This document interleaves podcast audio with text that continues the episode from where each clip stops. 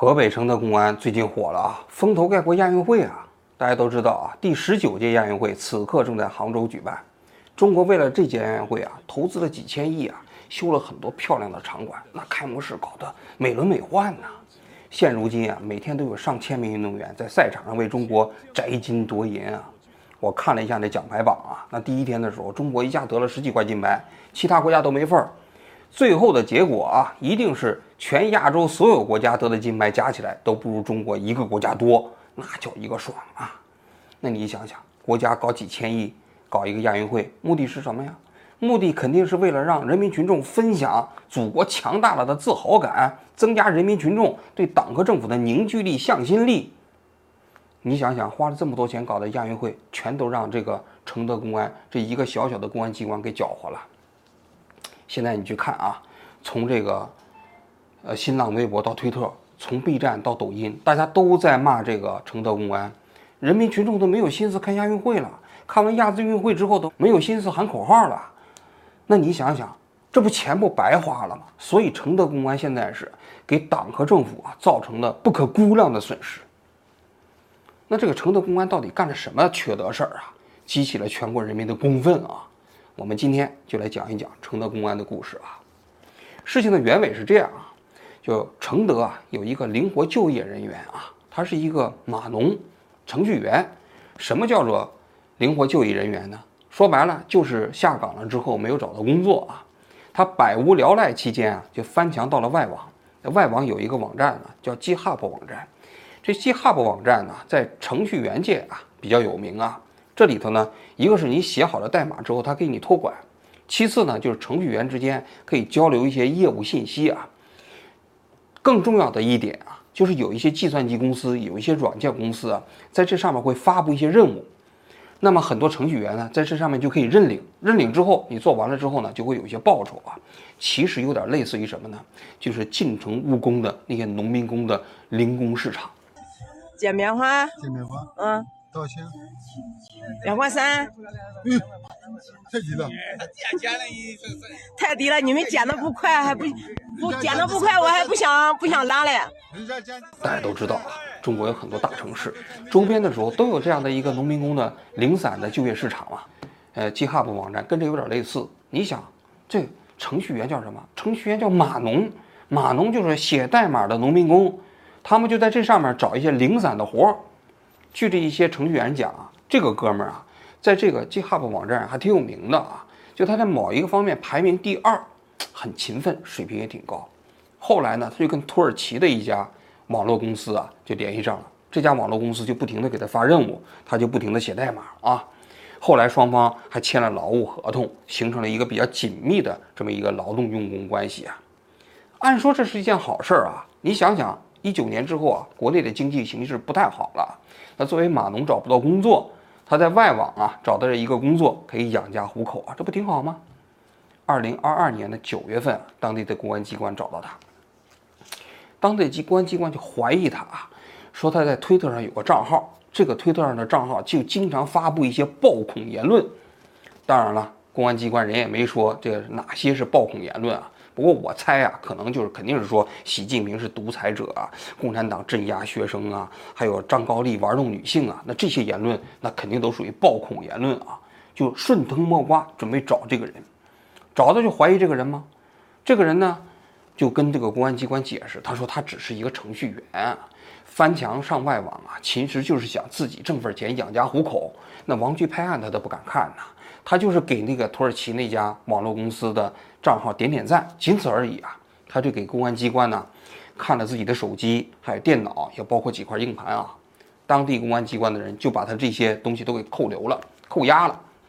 一个月之后啊，公安机关也查清楚了，这哥们确实也在外网上没有发表什么伤害党和国家领导人感情的事情啊，就把他的手机啊、电脑啊、硬盘都还给他了。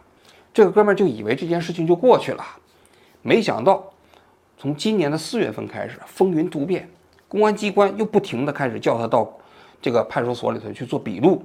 问的内容啊，就是说你这个公司在土耳其的注册信息都是干什么的呀？然后都做一些什么业务啊？你是具体怎么翻的墙啊？翻墙之后怎么跟他们合作的？事无巨细啊，不厌其烦的在问。他怎么具体工作的啊？一直问到七月份，八月份的时候啊，这公安机关也就八月十二号就来到了当地的银行啊，以涉嫌暴恐的这么一个名义啊，调取了这个哥们儿的所有的银行流水，也就查清楚了这家公司一共给他的多少钱。查完之后，马上给他了一个行政处罚。这个行政处罚里头是这么讲的啊，就说虽然他啊没有从事暴恐活动啊，但是翻墙这个行为是违法的，得处理。按照我们国家一九九六年颁布的一个什么什么国际互联网的管理暂行办法吧，罚款罚款呢一万五千块钱以下。然后呢，这公安机关人还挺仁慈的，罚了他两百块钱。但是人那个法律规定了啊，如果有违法所得，可以予以没收。于是呢，就把他。这几年辛辛苦苦挣的一百零五万八千块钱的报酬全部没收了。这哥们一看这个结果都傻了，你想等于等于他二零一九年之后是在替当地的派出所打工，对吧？于是呢，他就开始提请行政复议，跟当地政府反映啊不服啊。当地政府经过复议之后，认为公安机关没错，你这就属于违法所得，就是应该全部没收啊。这哥们儿之后呢，就准备打行政诉讼官司啊。在今年的九月二十四号这一天，他就把他的这个遭遇啊，在微博上给发出去了，结果一时激起千层浪啊！从境内到境外，大家都在关注这样的一件事情啊。境外的媒体也开始报道了，因为这件事情啊，把很多人吓坏了。为什么呢？因为中国虽然说不能随便翻墙啊，但保守估计，中国估计有几千万人翻墙的。那么这些翻墙的人呢？也不是都是对政治感兴趣，有很多人他可能就是工作需要。你比如说那些所有做外贸的企业，那些外贸的企业，他们要到当地的那些电信部门申请那些所谓的正规的电信信道，人家不给他呀，所以他们就只能自己买一个 VPN 翻墙嘛。那如果要是这个承德公安机关这种做法推而广之的话，所有外贸企业他们的经营所得是通通都得没收。那你想想，不把人吓坏了吗？是吧？这是第一点啊。第二点啊，就是这个不符合比例原则。你就算翻墙的话啊，你翻墙你罚个两百块钱，大家也都认了啊。你把人这过去三年所有的收入全给罚没了，那这也太狠了。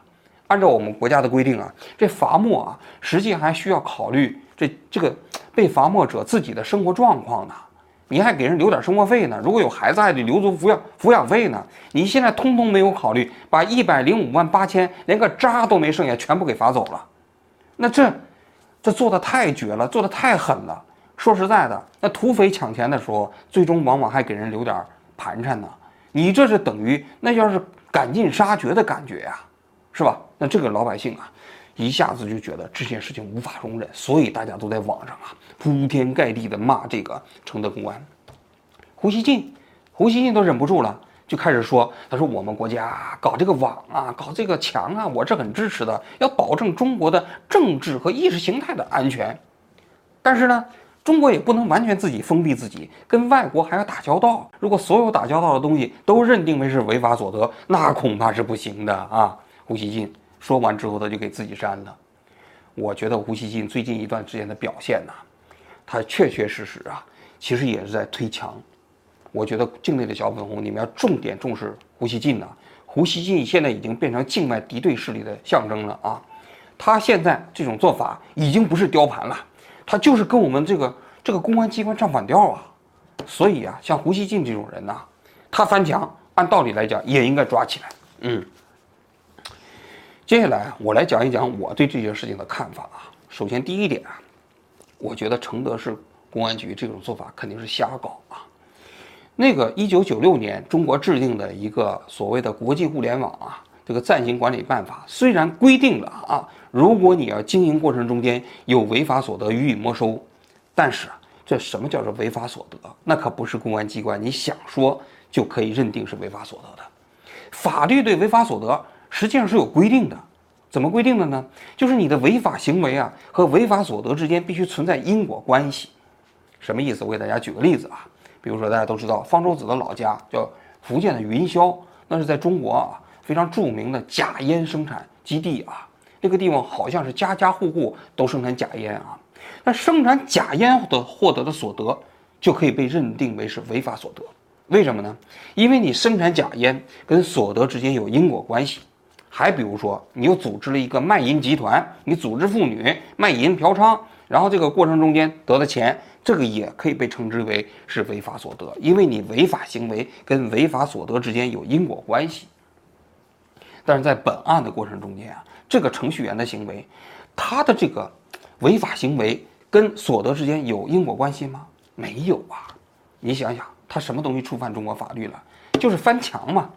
但是翻墙本身会获得会获得经济收益吗？会带来经济效益吗？不会啊！你翻个墙你要花钱的，你要花几百块钱买这个 VPN，你翻完墙你不动弹，那个公司就给你钱了？不可能。他的这个收入归根结底是他通过一行一行的写代码赚来的，他的这个收入是他写代码这个行为所导致的，并不是翻墙这个行为所导致的。翻墙这个行为说实在的，只是在这工作过程中间扮演了一个非常微不足道的这么一个作用，而且他还在跟公安机关讲了，他说这个 GitHub 网站呢，实际上不翻墙也能上。他为什么要翻墙上呢？就是因为不翻墙的时候，它不太流畅，有的时候会掉线，所以他在翻墙嘛。所以这个网站本身并不违法，即便按照中国的法律来讲，它也不违法。那你在这种情况下，你认定为这种行为是违法所得，显然是不正确的，没有任何因果关系。这就像有人在网上讲这么一个例子啊，说有一个人如果是做做外卖，他买了一辆电动车，这电动车呢？被那个有些人私自改装了，不符合国家标准。他跑了辛辛苦苦三五年的一个外卖啊，被公安机关抓到了。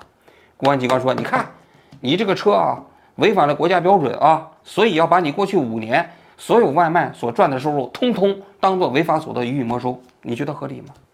显然不合理，对吧？因为外卖那个那个员工啊，他挣的钱是他风里来雨里去，通过抢单，通过一单一单拼出来的，那个。”那个所谓的电动车不合那个标准，那个不合标准，仅仅在他创造财富的过程中间扮演了一个非常微不足道的作用，所以你把它认定为违法所得，显然是错误的。这是第一点。第二点啊，我们国家的这个行政处罚没有上限。前一段时间，那阿里呀一下子被罚了一百八十个亿人民币啊。但是说句心里话，阿里那次的那个处罚其实还是有点标准的。它是按照这阿里经营额的百分之四进行处罚的，但这一次承德公安机关的这么一个处罚，是把人家所有的一百零五万八千块钱全部罚完，全部拿走了，那这是风光吃尽呐，那这个太狠了，是吧？所以呢，其实这个处罚你就知道，公安机关仅仅凭借着自己对法律的认知，就可以做出对公民财产权这么大的剥夺。按道理来讲，如果你认定为他违法所得数额巨大，你完全可以通过刑事起诉啊！你起诉之后让法院去判决呀。但这个公安机关你看到了吗？他没有起诉，他就是用通过一纸行政处罚的方式啊，就把这个人一百多万块钱的过去三四年的所有的收入全部剥夺了。按道理来讲，这种财产性应该是法院进行判决的。还有一点，这个公安机关在这里头啊，肯定也存在着程序问题。按照我们国家的法律规定啊，如果你要是对一个当事人进行罚没处理，你必须告诉当事人，这个数额较大的情况下，他有权要求公安机关你举办听证会，而这个听证会呢，还不能是本案的调查人员，而且呢，这项权利啊，你必须事先对当事人进行告知，这种告知义务啊，是法律赋予公安机关必须承担的责任。但是我们现在看这个案子啊。这个过程中间，当事人没有要求公安机关搞听证会，那我其实可以大胆的猜测，公安机关就没有告诉他，你可以搞听证会。所以啊，我就说啊，这个过程中间，公安机关公安机关办案的过程中，肯定是存在着一个巨大的漏洞。但更大的漏洞就在于我们中国的这个法律规定，公安机关的权力实在是太大了，一个轻微的违法行为就可以。按照他自己的标准认定你是违法所得，就予以全部没收。如果要是按照他这个标准，说句心里话，如果腾讯哪天翻外网的话，他可以把整个腾讯几千亿全部没收掉，那还用搞什么公私合营啊？不需要了，全部没收，全部是非法所得呀！你想想啊，那还得了吗？所以啊，按按照本来的这样的一个法律规定，你其实遇到这个数额特别巨大的情况下，你政府应该是通过诉讼的方式来解决，而不应该通过公安机关这样的一个方式就直接进行处罚。因为治安处罚法的核心呢，只是对公民呢轻微的违法行为进行处罚。但是你想想，一个轻微的违法行为，你就可以剥夺他一百多万块钱的收入，那是完全不符合比例原则。这是第二点。第三点，其实本案呢，说句心里话，明白人都可以看得出来，这个事情公安机关为什么今年四月份又找到他，其实就是为了搞钱，就是想通过把他罗织一个罪名，认定他是违法所得，把他所有的钱都给都给罚走。为什么我这么说啊？大家可以看一下，二零二二年的九月份找到他，很快就调查清楚啊，他实际上已跟这个暴恐事件没有关系。十月份的时候，把他的设备都返还了，说明公安机关认定他其实跟暴恐事件没有关系啊。这事儿按道理来讲就过去了。但事隔半年之后又找到他，开始事无巨细地问他跟这个跟这个公司怎么合作，这是为什么？如果他要是当时认定他其他的那个银行流水跟那个暴恐行为有关，他当时就应该调查。为什么当时没有调查？为什么半年以后再去调查？显而易见，公安机关当时盯上了他的钱，认为他有可能挣了很多钱，于是打了歪脑筋。这里我要想给大家提供一个背景啊。按照我们国家的法律规定啊，这无论是这个公安机关的罚金还是没收的款项啊，在法律上规定都必须全额上交国库，以防止啊你公安机关罚款这个钱装到自己的小金库以后啊，你就为了经济利益去办案。但是这里有一个非常大的漏洞，就是这个上交国库啊，没有规定是哪一级的国库。事实上啊，上交的都是地方财政，而不是中央财政啊。而地方财政呢，对公安机关之间呢，哎，常常就要有这样一个默契：你先把这个钱上交到地方财政，然后地方财政根据你办案过程中间获得的一量一定数量的这个没收金或者罚款金，再给你返还回去。这种在全国各地啊是非常普遍的，所以你可以看到了吗？公安机关啊，他办经济类的案子啊，他就特别来劲，特别积极啊；但是办刑事案件呢，就就非常不积极。为什么？因为办刑事案件没有油水，办经济案件有油水啊。所以你看到了吗？公安机关实际上是在利益驱动的情况下才去办案的。说句心里话，很多老百姓啊都说公安机关、承德公安机关这时候是在抢钱。他抢钱，他为谁抢？他是为自己抢，他才有动力。如果他是为国家抢，他这些人会有这么高的觉悟吗？所以前几年就有人建议啊，我们国家所有的罚没款不但要规定上交国库，还必须得规定上交中央财政。如此啊，这些公安机关就没有动力去去替国家抢钱去了，那么累是吧？抢完钱还不归归自己，他们哪有那样的一个思想觉悟啊？但是这样的一个制度设计就迟迟没有推广，由此才导致了现在承德市公安局机关这样一种荒唐的做法。当然还有另外一个背景啊，也许啊，经过了疫情啊，各地的财政状况都在严重恶化啊，所以呢，这公安机关就开始对这些做生意的人呐，或者是这个普通的公民打起了歪脑筋，因为他手上有足够的权利嘛。认定你是违法所得，就可以把你的钱全部搞走。而当地政府为什么支持公安机关呢？因为收上来的钱之后啊，他们可以跟公安机关共同来分赃啊。这就是中国今天的社会现实啊。所以最后我再想讲一句啊，很多人网上都说啊，逃离北上广，为什么大家都要去北上广？是因为北上广在中国啊，法治的层面它的底线较高。公安机关呢，也包括政府部门呢，不太敢胡胡作非为。但是如果你要到了承德这种三四线的城市之后啊，这基本上警察和土匪就没有太大的区别了。只要财政压力到一定程度之后啊，政府就可以摇身一变变成一个土匪，土匪也可以穿一身警服，直接对老百姓进行抢钱。说句心里话，这个案子啊，其实合肥的公安机关是抢钱的姿势搞得太难看了，太赤裸裸了。他们比一般的土匪还要过分呢，因为土匪我就说了，抢完钱之后还会给老百姓留一点盘缠钱，但是他们这种风光吃尽的这样一种做派啊，终于激怒了全国老百姓。现在这个事情啊还没有下文啊，但我估计啊，他们这件事情挺难收场的。我们呢继续来看后续的结果啊。好，我今天就讲到这里，谢谢大家。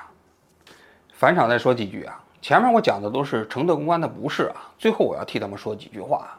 人家承德公安啊，前面办案的过程中间，虽然做的有点绝啊，但事情爆发之后，尤其是舆论曝光之后，人家啊态度还是不错的，也没有进行反击嘛。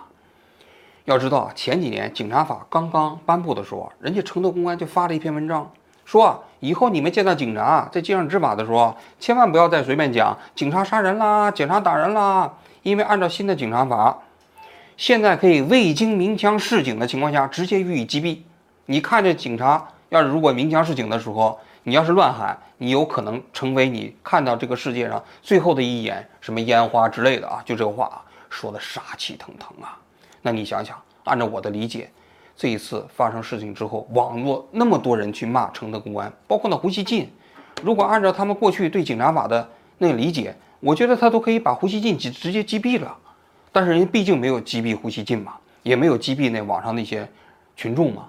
表现的还是非常克制的啊！说到底啊，这个新闻之所以能够发生，就是因为中国的警察权力太大，在一个不受约束的权力情况下，警察的权力啊就很难变成保卫普通老百姓的权利，因为警察是是武装的人，他们有枪。他们有刑具，他们拥有强迫其他人的权利，他有限制其他人自由的权利，他有去到银行调取你流水的权利，他有调查你所有行为的权利。所以，对一个现代社会来讲啊，对警察的行为必须予以高度的规范，对警察的权利啊，必须要进行充分的限制，要保证什么呢？就是警察这项权利是保护人民的，是打击犯罪的，而不是对准人民群众的。但是，假如说警察的权利不受约束的话，他必定会走向他为自我利益办案的这样一个途径。我经常讲啊，警察办案应该是价值观导向，而不是利益驱动。